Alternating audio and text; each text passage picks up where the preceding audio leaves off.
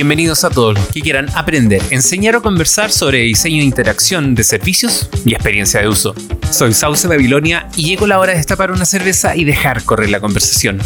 Hoy hablaremos de hacer investigación para el diseño, pero para uno muy en particular, el diseño de textos en contextos digitales, una disciplina que busca la revolución de los contenidos, o al menos así nos los promete Rodrigo Zavala.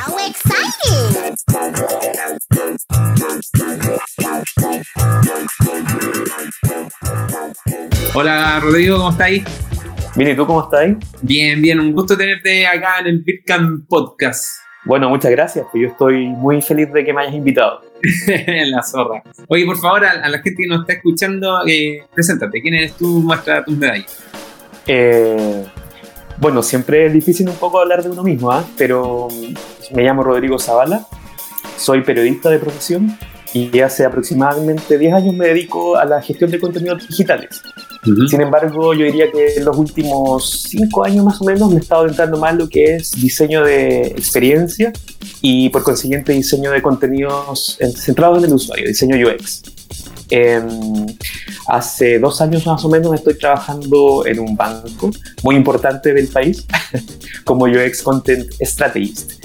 Y eso me ha abierto las puertas para poder adentrarme mucho en un mundo que todavía yo diría que acá en Chile es un poco desconocido. ¿ah? Está recién eh, saliendo a la luz, hay personas que recién se están dedicando a esto o interesando a esto. Y, y la verdad es que es un mundo súper, súper grande, súper bonito y muy complejo también. Así que por eso estoy feliz de, poder estar acá hablando sobre esto. Mm, bacán.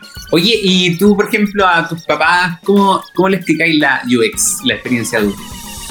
Bueno, esta pregunta que todos siempre hacen eh, es complicada cuando los padres no son muy digitalizados. Por el caso mío, por ejemplo, ambos eh, son súper poco digitalizados, usan, por ejemplo, Facebook, o tienen un nivel muy, muy usuario de redes sociales. Mm. Eh, sin embargo, por ejemplo, no son, yo creo, capaces por sí mismos de poder hacer una compra o de poder descargar un certificado en caso de que lo necesiten. Así que, dicho eso, es más difícil plantearles a ellos la, la explicación de lo que uno hace específicamente.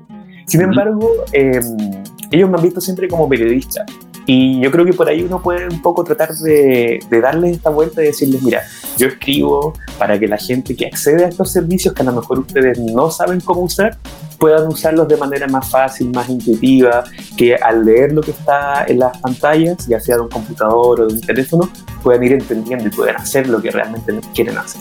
Entonces les pongo algunos ejemplos. Cuando estamos en Facebook, por ejemplo, les digo, mira, ustedes saben que al apretar este botón va a pasar tal cosa, porque el botón dice publicar. Ah, perfecto. Y ahí van entendiendo un poquito, como con los, efectos, los ejemplos más prácticos. Mm. En el caso de lo que hago con las palabras, digamos. Claro, sí, como que siempre el, ejemplo del resultado es mucho más, más fácil llegar a la definición. Exacto. Sí, porque al final es una disciplina para ellos súper abstracta. Mm. Entonces, si no, si no se lo explicamos con los ejemplos, eh, les cuesta un poquito entender realmente lo que hago y, y, y, les cuesta un poco como disociarlo del periodismo más tradicional. Yo partí mi carrera profesional trabajando en un diario. Entonces, de ahí a lo que estoy haciendo ahora hay un salto, pero súper grande. Claro, así como el periodista, uno al tiro se, imagina al, al, hombre haciendo el despacho. Exacto. O, típico Clark Kent, no sé, como... bueno, y de hecho, de hecho, eso ha hecho yo creo que, que hasta el día de hoy no quede todavía muy claro o cuáles son las diferencias entre lo que hace, por ejemplo, un, un, colega que se pueda dedicar a la gestión de contenidos, pero desde el punto de vista como del periodismo o de la comunicación, porque porque también estamos haciendo eh, contenidos digitales cuando escribimos una nota para una organización, por ejemplo, eh, o cuando escribimos para un medio. Los colegas que salen todos los días a la calle, llegan y escriben y publican, eso también es gestión de contenidos digitales. Se topan algunas cosas con lo que yo hago, pero si lo empezamos a, analizar más profundamente, son súper distintos, tienen focos distintos, objetivos distintos. Entonces ahí es donde hay que empezar a, a, marcar estas diferencias para que se entienda cada una de las disciplinas de manera más clara. Claro. Y ahí, qué bueno tomaste ese punto porque veamos, veamos la diferencia. Vamos definiendo el UX content eh, en lo que no es de. Sí, mm. Mira, siempre cuando, cuando, cuando trato de explicar qué es UX content, que insisto, son, son cosas bien abstractas, eh, parto diciendo que en realidad esto tiene una raíz común y que son todas las personas que se han dedicado a escribir contenidos en la web, ya sea en un medio como hablábamos recién o incluso pasando por otras, otras áreas como la gestión de redes o gestión de comunidades, cuando, cuando hubo un boom de, de colegas que se dedicaban a ser community manager hace un par de años. Era, una cosa súper extraña que había personas dedicándose a esto. Bueno, eso también es gestión de contenido. Eh, están las personas que se dedican al marketing marketing digital y marketing de contenido. Súper importante, impensado que ahora ninguna empresa o ninguna prima pueda sobrevivir sin tener esa, esa, área. De personas que son expertas en SEO, de personas que, que saben exactamente cómo medir los volúmenes de búsqueda para escribir y orientarse a una conversión o a una venta, si es que fuera una, una empresa, por así decirlo. Ahora, eso, si bien hay gestión de contenidos, no tiene que ver con, con, lo que yo hago, porque lo que yo hago esencialmente se compone de, de de tres pilares súper importantes. Uno, eh, sí, diseño contenido y escribo. O sea, mi, mi, pega es escribir todo el tiempo. Mm. Pero no solo escribir como estaba concebido hace, hace unos años, sino que para poder escribir tengo que tener ciertos requisitos. Uno de ellos es saber y meterme en el mundo de lleno de UX Research. O sea, esta, esta pega que yo hago es una parte del, del, proceso de diseño de experiencia completo. Lo mismo que hacen los diseñadores UI, UI, UX, eh, tiene su homólogo en lo que es contenidos y en lo que yo hago. Primero, conocer a la persona, conocer al usuario con todas las técnicas que sabemos, con todo lo que se ha desarrollado, porque igual es una disciplina que lleva harto tiempo y, y está súper, súper interiorizada en el mercado chileno por lo menos. Eso es clave entender que hacer UX content tiene que ver con meterse en el mundo del research, eh, saber las técnicas, eh, saber describir al usuario, saber para quién estamos escribiendo en el caso de nosotros, etc. La segunda patita es tener conocimiento respecto de algunas herramientas que te ayudan a escribirle mejor a las personas, para que entiendan mejor cuando se meten a un viaje digital. Y tercera patita, eh, algo que nosotros llamamos el storytelling, que en el fondo es saber contar la historia saber tener una narrativa de tal modo que cuando la persona se mete a un viaje X, eh, a una app o a, comprar un producto, lo que sea, entienda súper bien que hay una marca que tiene algo que contarle detrás y que esa marca tiene una, una personalidad y que dependiendo del, del, viaje en el que tú estés te va a hablar de una manera u otra. Entonces, todo eso nosotros tenemos que meterlo en una juguera y entenderlo en todas sus dimensiones para poder escribir cosas que son súper pequeñitas. Porque al final lo que yo hago como UX Content Strategist o UX Writer también, ha salido ahora último harto ese término, UX Writer, muchos colegas se autodenominan así, eh, es escribir pensando en una persona que conocemos para que eventualmente cuando termine todo, pase todo súper bien, haga lo que tenga que hacer, descargue el certificado, etcétera, y no se dé ni cuenta de que habían ciertas palabritas que le estaban ayudando mm. todo el día. Entonces, eh, la diferencia fundamental está en que, bueno, uno, en el soporte. Nosotros no escribimos para los medios, no escribimos en las redes sociales, tampoco hacemos grandes, grandes como sábanas de contenido, sino que son puras palabras pequeñitas, microcopias nosotros le llamamos. El botón, el call to action, eh, el título que te invita a completar un formulario, etcétera.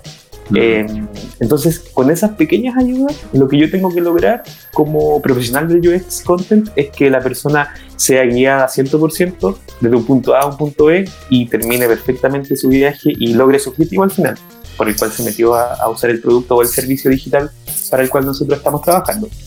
Mm, perfecto. Entonces, entonces es como, yo le llamo, le llamo como el tercer pilar del UX porque porque siempre se puso mucho énfasis en el diseño, propiamente tal, diseño gráfico, de interacción, diseño de, interfaz, y está súper bien.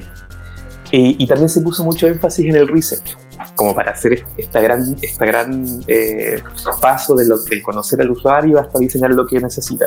Pero en este viaje, hasta hace muy poco, el contenido siempre queda atrás queda al debe en el fondo. Y todos sabemos que un clásico del diseño de servicios y productos digitales es, bueno, eh, rellena el espacio que quedó en, en, esta, en estas dos líneas, porque, bueno, fue pensado así y casi como completa el Loren Ipsum. Eh, eso es lo que nosotros estamos tratando de impulsar ahora. Sacar esa, esa forma de pensar al diseñar y poner el contenido antes, pensar en, cómo hablarle a la gente para ser no solo más claro, sino que también se logren enamorar de nosotros, no solo por un buen diseño, sino que también por, por, una, por un buen relato, por una buena historia contada a través de esas palabras.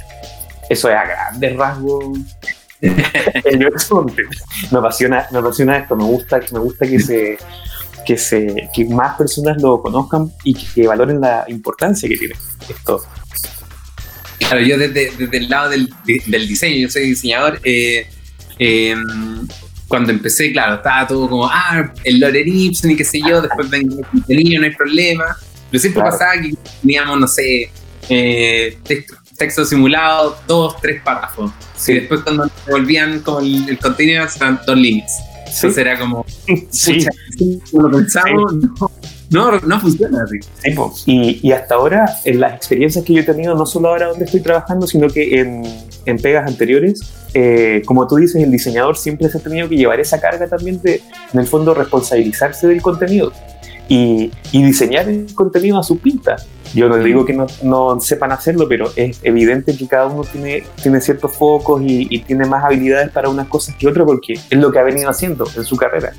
Entonces no, no, no, me parecía tan justo que el diseñador de experiencia tuviera que diseñar además los contenidos, considerando que quizás no, no cuenta con todas las herramientas, o quizás sí, no, no lo sé, pero que no es el foco de su pega, esencialmente.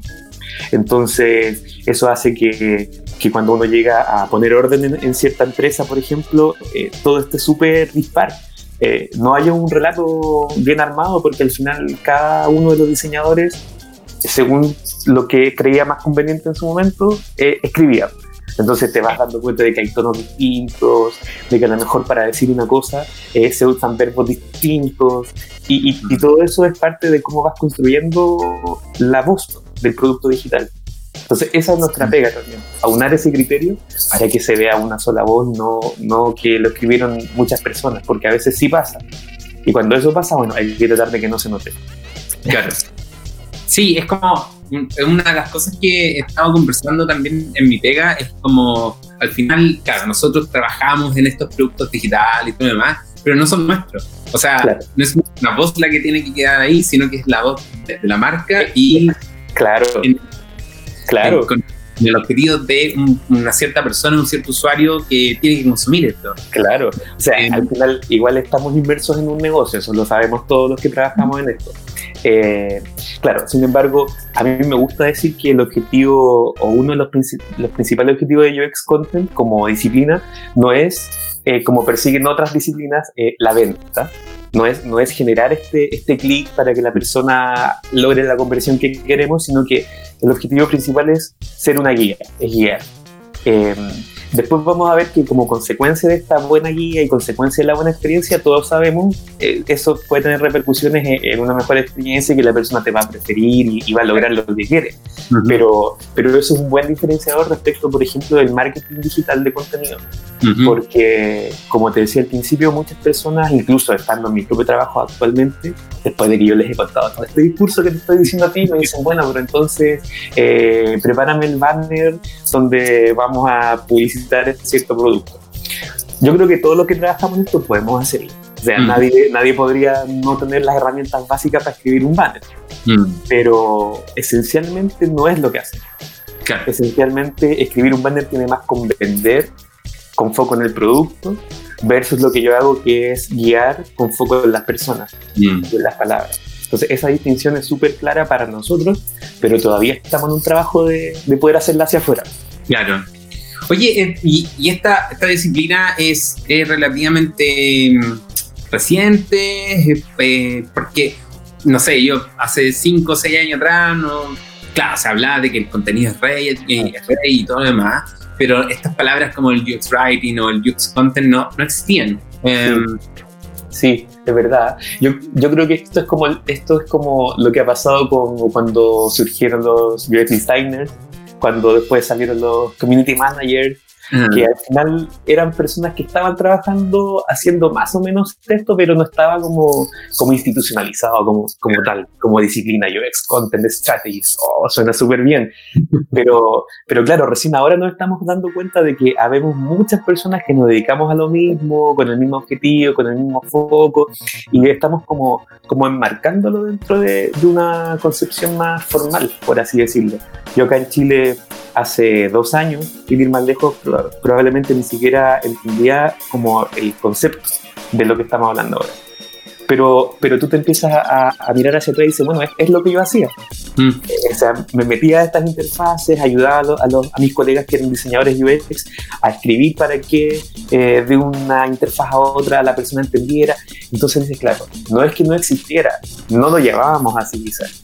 Eh, acá en Chile yo tengo, bueno, hartos, hartos colegas conocidos que, que, más o menos se dedican a esto. Yo creo que, que todavía hay un poquito de difusión entre, entre un encargado de marketing digital y un encargado de redes y un web content, que es la persona que, nutre de contenidos al blog de la empresa. Y todavía estamos como en esa etapa en que, en que se nos pide de todo. Y son pocas las personas que, como yo, que tengo esta suerte, pueden dedicarse 100% al desarrollo de contenidos UX. Mm. Y porque claro, trabajo en una institución que es grande, que tiene tremendos departamentos que se encargan de hacer esas otras cosas que a mí no me piden, pero que las personas que trabajan quizás en una agencia más pequeña sí le pueden llegar a pedir.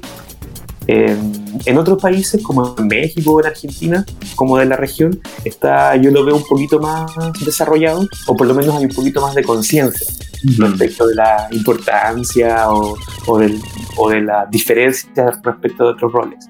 En España también está súper eh, desarrollado, eh, bueno, y en Estados Unidos. Mm. Eh, acá en Chile estamos recién viéndole el valor, tratando de distinguirlo. De hecho, bueno, una de mis grandes amigas, compañera de trabajo y, y jefa en algunos trabajos es la Andrea Zamora.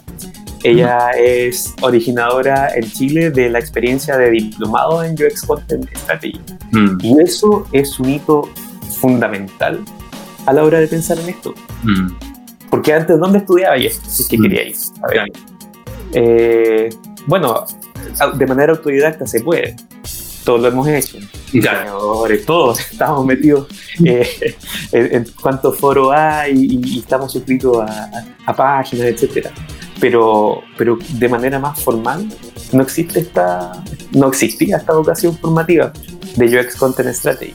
Entonces es un súper buen impulso eso. Yo hago clases en ese diplomado y, y, y veo el interés. Primero veo la sorpresa, así como mm. oh, no sabía que esto, esto existía, como no sabía que alguien se podía dedicar solo a escribir las pequeñas palabras de las interfaces y, que, y que no es fácil. Es como llegar y escribir. O sea, primero es la sorpresa. Claro. Y segundo es, la, es como esta conciencia de que existe necesidad, pero que hasta ahora nadie, nadie lo ha tomado en serio, o, recién lo están tomando en serio. Entonces, eh, como hito es súper bueno y cualquier persona que a mí me pregunta dónde estudiar o dónde adquirir más conocimiento, obvio yo le, les recomiendo el diplomado no solo porque haga clases ahí eh, en un módulo muy bueno, sino porque eh, es la única experiencia que tenemos académica que, que, te puede ofrecer estas herramientas para que después tú sigas en la senda si te, si te interesa.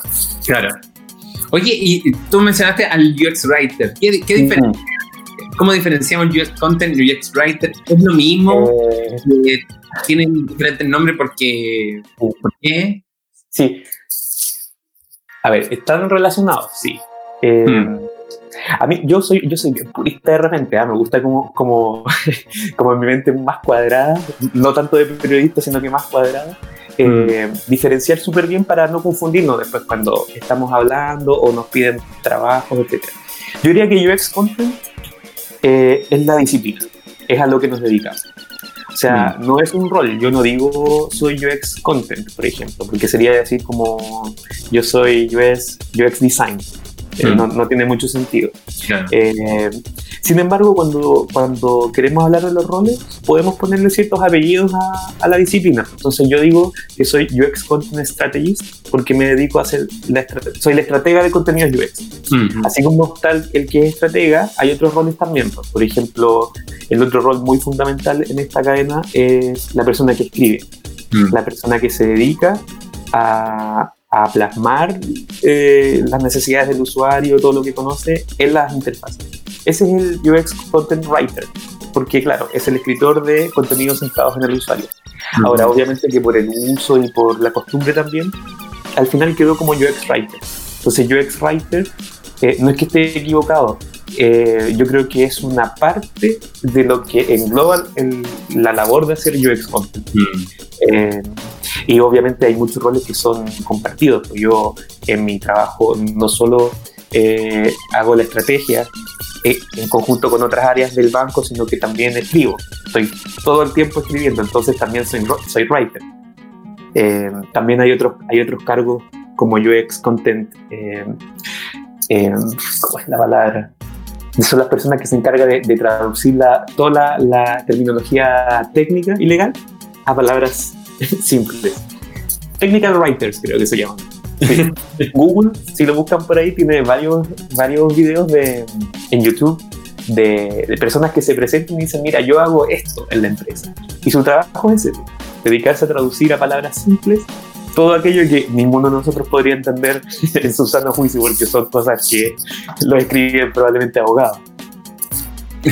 Así que claro, están relacionados. El UX Writer sí es parte eh, esencial de, la disciplina de UX Content, eh, pero es el rol. Así como UX Content es la disciplina. Claro, perfecto. Oye, y dentro de la estrategia, eh, viéndolo más como al, a, a, lo técnico, ¿cómo serían ¿Cómo serían los artefactos que entrega eh, estratega de contenido para lo Hmm. Gran pregunta y difícil pregunta. todavía, todavía estamos como tratando de que se nos considere en, la, en el desarrollo y en el diseño, por ejemplo. No, por ejemplo, una gran eh, bandera de lucha que nosotros tenemos ahora es que nuestras principales herramientas, como por ejemplo una guideline de contenido, ¿verdad? Como parte de la estrategia, sea a su vez parte de un sistema de diseño. Yo estuve escuchando un podcast anterior que, que tuviste con, no me acuerdo el nombre, pero estaba hablando de los sistemas de diseño. Claro, con David. con David, exactamente. Y, y, en realidad yo reflexionaba respecto de que para nosotros, eso es un, para nosotros como gestores de contenido UX, es un tema súper lejano aún porque mm. aún no logramos eh, quizás convencer o evangelizar del todo a las personas que incluso trabajan con nosotros respecto de que el diseño de contenido también tiene que ser parte de esos sistemas de diseño. Entonces, como tú dices, los artefactos, los, los entregables, eh, para mí eh, tiene que ver con, con, cómo plasmo en una institución eh, todo, todo, lo que, todo lo que yo sé de la empresa, todo lo que yo sé del usuario y lo vuelco en, en una herramienta. Mm. ¿Verdad? hasta ahora eh, estamos muy acostumbrados a tener un manual en formato, no sé, PDF. Mm. Antiguo, o sea, nadie, nadie es capaz de leer un PDF, a nadie le interesa, por lo tanto nadie sabe lo que hacemos. Pasamos mm. al anonimato porque en realidad eh, esta herramienta ya es, está un poco obsoleta. En cambio, estamos tratando de luchar para que nosotros tengamos, seamos parte de este gran ecosistema digital donde está todo vertido ahí. Desde el, desde el diseño, que por ahí se, se toma con más, eh, se, entiende más rápidamente, mm. hasta el cómo se escribe la voz y el tono, el, cómo escribir un, botón versus cómo escribir un call to action que no es un botón. Todo eso mm. para mí es esencial que esté como parte de un todo, no aislado. Porque si no, no se entiende que lo que hacemos es parte del diseño como tal, como experiencia completa. Sí, y de, de hecho hay muchos mucho ejemplos de sistemas de diseño que parten con la folla de tono. Em, como que esta empresa nunca va a tratar al usuario de esta forma, claro. hay una em, que, no sé, por la división de, business to business es como siempre vamos a tratar de usted, pero el business to client es como siempre de tú. Em, que uno podría decir, ah, es una pequeña decisión, es como, bueno, pero en verdad cambia todo, cambia todo el, La voz y el tono. Sí. Ah. sí eh, cambia la relación que hay entre la persona y el producto, porque mm. cambia la comunicación. Y, claro, obviamente que nosotros estamos trabajando en esto, lo vemos, lo vemos y, nos duele cuando pasan estas, estas inconcordancias o, o, hay gente que no se pone de acuerdo derechamente dentro de una misma empresa. Eh, entonces, no es solo que esté escrito de maneras diferentes, eso es lo, es lo obvio, es lo, es lo que se ve por fuera. Pero lo que estamos transmitiendo con esto es que no hay un discurso eh, concreto que yo te estoy transmitiendo a ti como usuario, ¿verdad? Es casi como que una persona tuviera más de una personalidad y, y se enfrentara a ti un día de una forma y al otro día de otra forma. Entonces, claro, eso tiene que estar descrito, tiene que estar estudiado y tiene que estar bajado también pues, para todas las personas que, que, son parte de una institución y principalmente para los que dedicamos, nos dedicamos a esto, el diseño de los productos y los servicios. Claro. Oye, y, en este quehacer, eh, ¿cuál encuentras tú que son como las cosas que más nos equivocamos eh, no siendo UX content? Por ejemplo, lo, lo, que se viene a la mente es como, a mí me pasa que igual ya llevo, ya, ya me, ya llevo como 10 años trabajando en telecomunicaciones, entonces a mí la jerga técnica ya se, estoy haciendo un diseño y ya me, se me sale el, no sé, tal vez como, pucha, la velocidad de, conexión, que, ah, pero obvio que esto se va a demorar más porque estamos usando roaming nacional, eh, cosas que para mí me quedan muy claras. Sí. Pero por un usuario que está tomando decisión de, me voy con esta compañía, con esta, eh, no es tan claro. Sí, pues, es verdad eso. Eh, sí, ah, yo creo que ese es uno de los principales dolores, eh, sobre todo cuando, cuando trabajas, en, eh, cuando trabajas en, en, rubros mucho más específicos como telecomunicaciones o, o banco, etcétera. la gente adentro habla en robot, en el fondo. Asume que al hablar todo el mundo entiende, incluso cuando uno está eh, metido ahí adentro tampoco, tampoco entiende todo. Entonces, mm. pensar que la persona a la que le vas a escribir va a ser capaz de entender un porcentaje de eso, pucha, es un súper gran error, es un súper problema. Yo veo mm. muchas marcas que quizás en, pos de, ser más, más rigurosos con lo que están tratando de transmitir, que caen mucho en esto de, de, hablar como ellos hablan y pensar que los demás van a, van a poder entender. Mm. Eh, primer gran error. Eh, y eso hace que, que todo el viaje tenga contenidos que son poco claros. Entonces, si son poco claros, obviamente pierdo el objetivo de guiar a la persona porque estoy leyendo algo que no entiendo, por lo tanto no sé qué va a pasar al hacer clic acá, no, no sé qué, a dónde me lleva este botón. Entonces, gran problema, asumir que todos van a entender. Y otra cosa que yo veo harto quizás porque venimos de una herencia como periodistas o como, como generadores de contenidos más largos, es que tendemos a, a escribir más de lo adecuado, a escribir de más.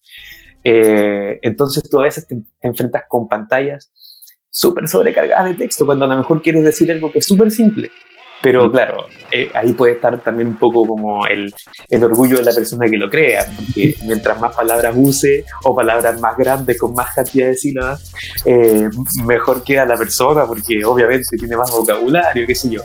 Pero es un daño el que estamos haciendo al final, mm. porque resulta que estás asumiendo que la... Primero estás asumiendo que la persona lo va a leer, ya sabemos desde tiempos inmemoriales que en la web la gente no lee. Mm. O sea, hace más de 10 años, 15 años, 20 años que nos han venido diciendo tienes que escribir menos o tienes que aplicar otras técnicas porque la gente se va a cansar.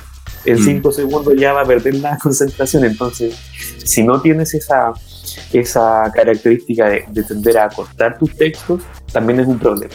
En los mm. mensajes de error, sobre todo cuando estás súper frustrado, chuta, hiciste algo súper mal y resulta que te tiran un chorizo gigante de explicándote lo que pasó, eh, estamos mal. Mm. Yo me voy ahí, voy a cerrar la cuestión, voy a quedar frustrado porque no entendí o simplemente no estuve dispuesto a leer. Entonces, claro, esos serían los problemas. Escribir de forma muy técnica, escribir mucho y escribir en forma poco clara también. Elegir palabras que a lo mejor no se usan. Ahora que hay mucha multiculturalidad, Sabemos mm. que hay palabras que nosotros en Chile usamos y en otras partes no se usan. Entonces también hay que poner ojo con ese tipo de cosas. Eh, la, típica, la típica, el típico ejemplo es cuando te dicen, oye, ¿por qué ustedes en Chile dicen cancelar en vez de pagar? Esta es una discusión clásica, porque lleva años en nuestro mundo. Entonces, claro, hay algunos extranjeros que le llaman la atención que nosotros digamos cancelar. Hmm. Y, sabemos que no es el verbo correcto, sobre todo en un contexto digital, donde cancelar significa, bueno, quiero cerrar esto, esto que estoy leyendo. Entonces, son, son sutilezas pero mm. igual van, van agregándole valor al diseño de, de experiencias a través del contenido. Y es eso lo que nosotros tenemos que hacer en el día a día. Oye, ¿y sientes que en el, en el momento que estamos pasando en cuarentena, todos en su casa, hablándonos por videollamada, tal como este podcast, em, eh, ¿sientes que el, el, el, contenido, el cómo se escribe en, en lo digital, ha retrasado tal vez algunas soluciones que podrían haber sido mucho más rápidas. Eh, te lo digo, que a mí eh, me tocó mucho sacar permisos para eh, salir mientras estaba en cuarentena y era como... Los salvoconductos. Claro, los salvoconductos, los permisos. En verdad no me queda claro si estaba usando el permiso adecuado. Sí, bueno, yo creo que eso es, una súper pregunta para todos los que nos dedicamos a esto. Eh, en el caso como de la gestión de contenidos, lo hablábamos contigo, ¿te acuerdas la semana pasada? Eh, hay, una, hay algunas exigencias que son como mínimas, por ejemplo, a, no sé, a los periodistas digitales, la mínima exigencia es que sean más rigurosos con la fuente o que sea más veraz o más oportuno, porque obvio, están haciendo contenido, pero sobre la base de la información, sobre todo en un caso como lo que estamos viviendo ahora. Y así vas, subiendo en la escala, pues, como la persona que hace community manager, bueno, también tiene que ser riguroso, también tenemos que exigirle ciertas cosas porque en función de lo que responda, eh, el, caballero o la señora que está en la casa va a saber si su pedido va a llegar o no va a llegar.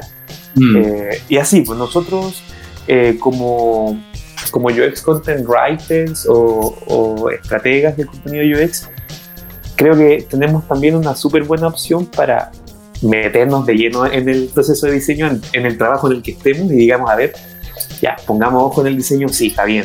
Eh, mm. Veamos cómo están las interacciones, están perfectas. La parte técnica soporta, perfecto. Es un checklist que todos mm. hacemos, pero además pongamos especial énfasis en que cada una de las cosas que escribamos en el flujo sea tan clara que lo pueda entender una persona que ha usado un servicio toda la vida o mm. personas como nuestros papás que a lo mejor por primera vez se están metiendo a una comisaría virtual a sacar un certificado. Entonces, si no te queda claro cuál es el botón que tienes que apretar, si no te queda claro qué, qué, contenido tienes que llenar en un formulario, a veces los formularios están súper mal planteados desde el punto de vista del contenido, entonces tú lo estás escribiendo, pones, no sé, enviar y te sale un mensaje error. No, no era este porque en realidad eran solo caracteres. Solo caracteres. Bueno, esa fricción podríamos haberla ahorrado si es que realmente a lo mejor al decirle el formulario le decíamos, mira, escribe solo eh, números, por ejemplo.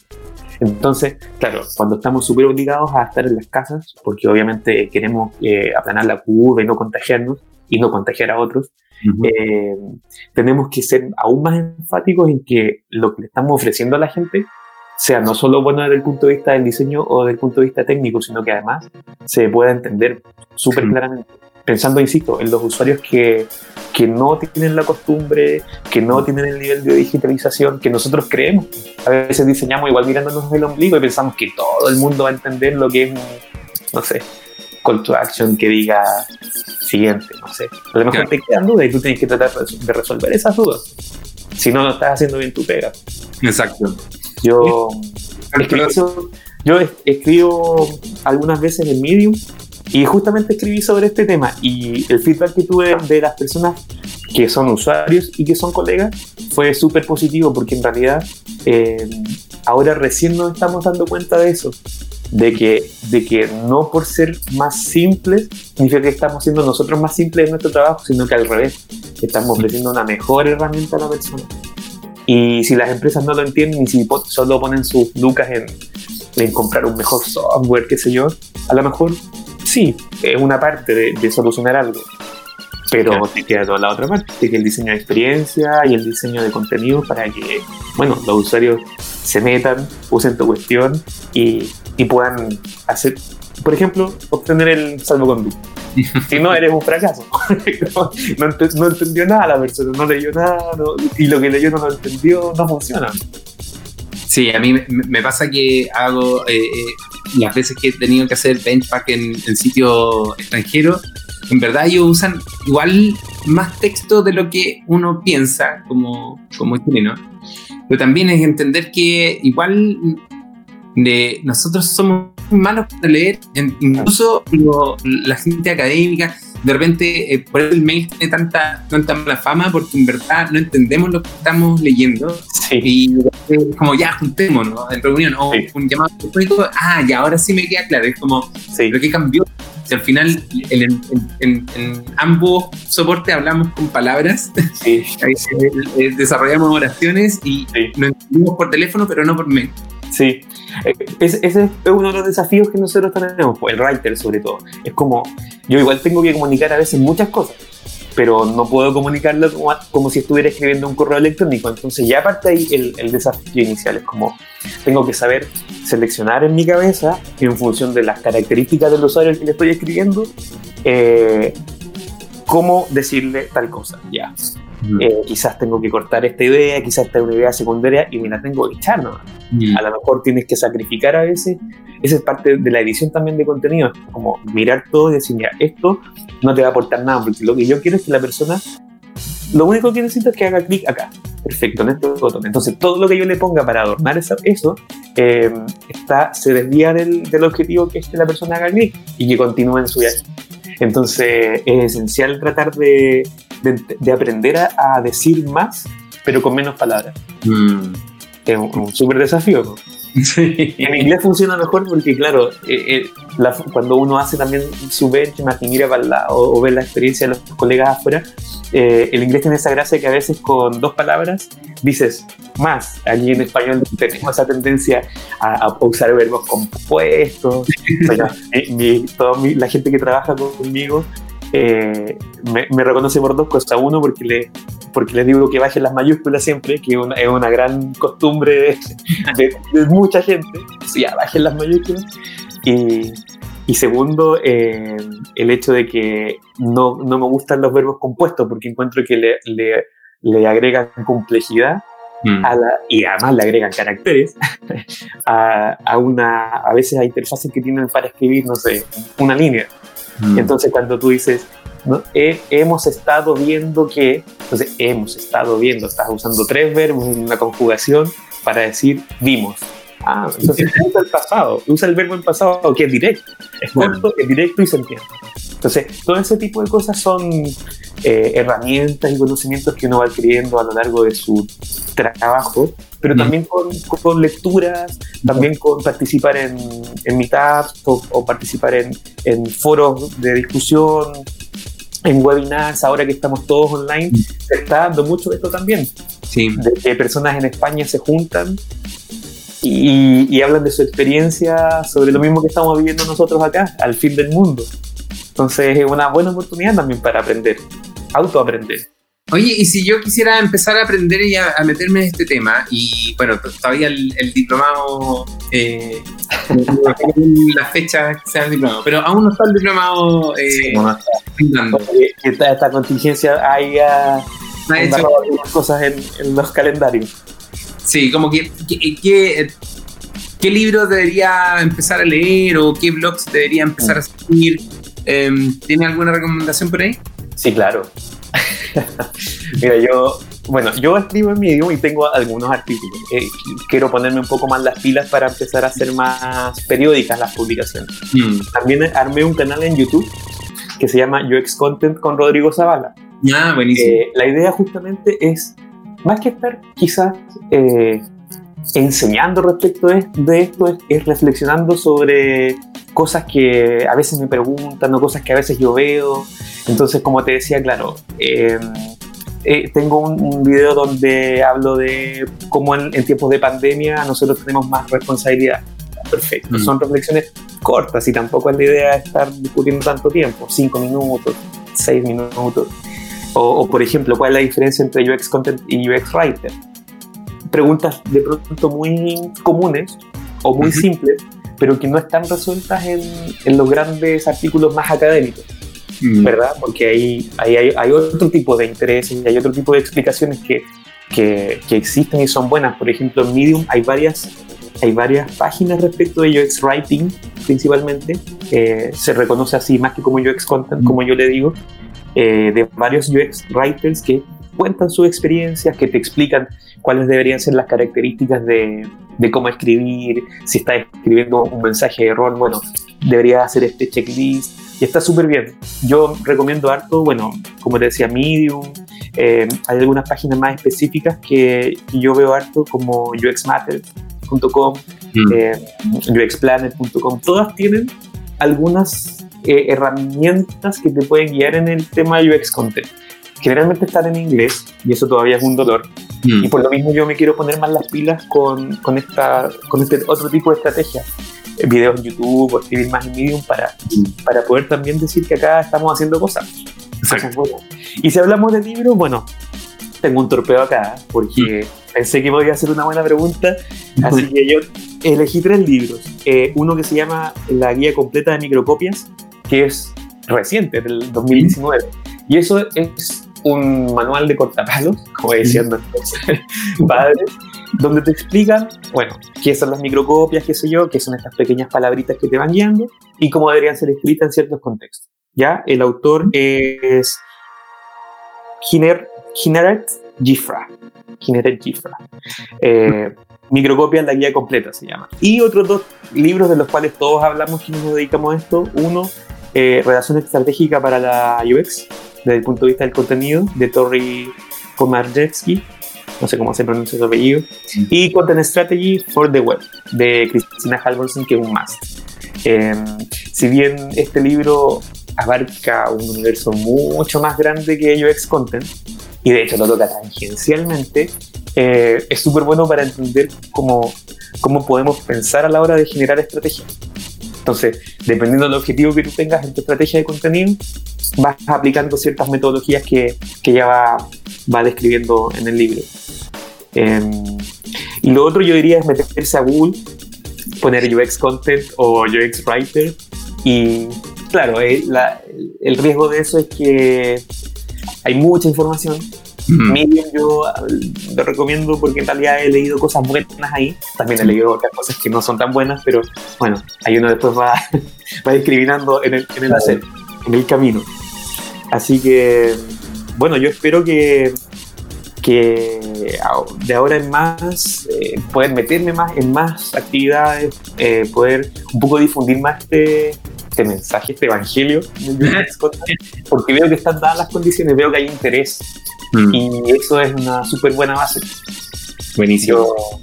aparte del diplomado, también he hecho clase en otro diplomado, el año pasado uno en la Católica, acá en Santiago, y el público era súper variopinto porque no solo eran diseñadores, como yo podría esperar de un diplomado de diseño de experiencia, sino que también había mucha gente de cargos, digámoslo así, más gerenciales, eh, que estaban interesados en hacer UX, pero que en realidad no sabían tanto y querían empezar a meterse a este mundo. Entonces mi módulo era de gestión de contenido UX y después de hacer las clases muchos de ellos se acercaron o me escribieron para contarme que en realidad primero están súper sorprendidos de, que, de que esto diera para una disciplina con mm. profesionales que se dedican a esto y a personas que les pagan, como a mí, para que estudien sobre esto y apliquen. Eh, y segundo, veían una necesidad gigantesca en sus propios em, negocios, en sus propias empresas, de que alguien tomara las riendas y se hiciera cargo de esto, porque recién cuando uno les muestra, abren los ojos a los problemas que existen. Mm. Porque si no creen que lo están haciendo súper bien a veces, pues dice, oye, pero si yo tengo un periodista que me escribe las redes sociales y además escribe el blog y además escribe, cuando diseñamos acá un producto, una nueva, también escribe las interfaces. y, y demostráis después todas las especificidades que hay y es como chuta en realidad y empiezan a cuestionarse, como no, necesitamos a alguien que en realidad sepa, porque, y ahí empieza como esta, esta cadena de decir, ¿sabéis qué? Eh, necesitamos eh, ampliar el horizonte y, dejar de pensar que el periodista UX o, o, el, no sé, el encargado de marketing es el unicornio que puede hacerlo todo. Exacto. Todos pasaron, los diseñadores pasaron por esto mucho antes que nosotros. Entonces ya saben de qué estamos hablando cuando sentimos este dolor. Buenísimo. Oye, Rodrigo, para terminar la conversación que está súper interesante, em, eh, bueno, cae de cajón. ¿Qué estáis leyendo? No necesariamente este, este tema, sino que ¿qué estáis leyendo últimamente? ¿Cuál mi libro de cabecera en este momento? Estoy leyendo un libro de Ray Bradbury, eh, maestro de la ciencia ficción, que se llama El hombre ilustrado. Mm. Eh, me faltaba mi trilogía de Ray Bradbury junto con Fahrenheit y Crónicas Marcianas. Eh, Súper interesante ver cómo en los 60 se imaginaban el futuro que es, que es hoy. Mm. Eh, con sus diferencias abismantes en algunos casos y en otros casos con, con similitudes interesantes. Personas que escribieron hace 50, 70 años cómo se imaginaba la sociedad hoy día, bueno, hay cosas ahí que, que la chuntaron, yo diría. Me gusta leer, siempre estoy leyendo, me gusta leer en formato papel. Esa, es mm. una esa, es una de, las no digitalizaciones que aún me quedan. Eh, he tomado el Kindle, he tomado el iPad y no me acostumbro. Mm. Y tengo ahí pendiente, también me gusta mucho la historia, estoy eh, leyendo, empezando a leer un libro sobre Cicerón, eh, romano, gran Cicerón. es un libro como de mil páginas, así que me queda harto todavía, tengo harto para la cuarentena. Buenísimo.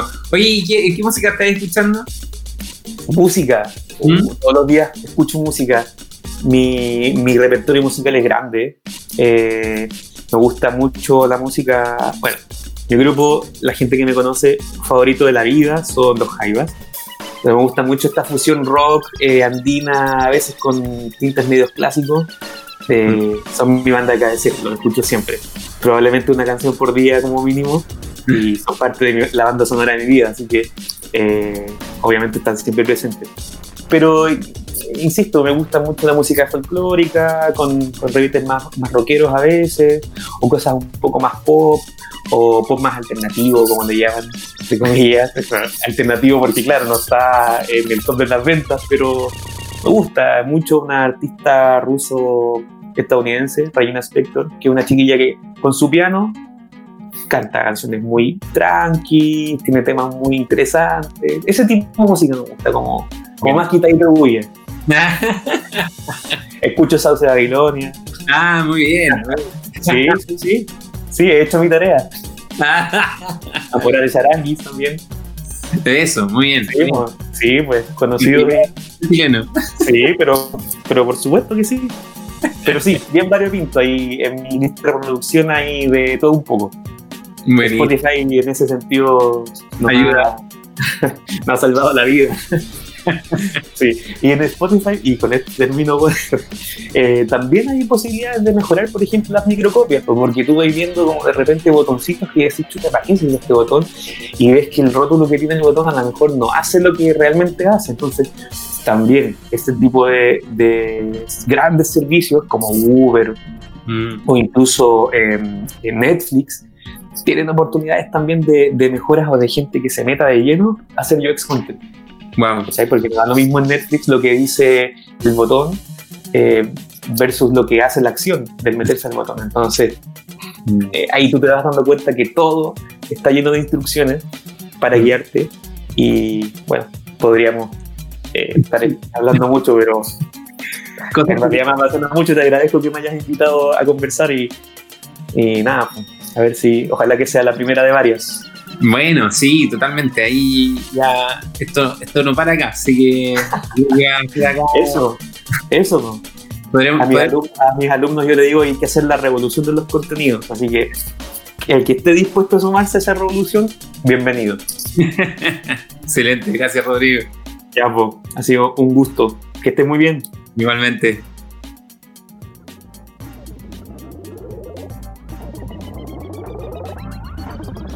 ¿Qué más se puede agregar? Solo que el interés de esta disciplina es tal que ya tenemos un canal en el Slack de Isla Santiago para poder hablar con Rodrigo Zavala y todos los interesados en el diseño de textos para la experiencia del usuario. Solo deben buscar el canal UX Content y comenzar a participar. Las canciones que escuchan en este podcast son de Revolution Boy. Para seguir conversando, juntémonos en el Slack de Ixda Santiago, ixdacl.slack.com, en el canal del podcast o en el de UX Content. Agradecemos a Two Brains y Lógica y Get On Board por hacer posible este programa. Y a mí me encuentras en Twitter como Sauce Babilonia y esto fue Bitcamp el podcast, una producción perenne orgullosa de ser parte de Ixta Santiago. Hasta la próxima.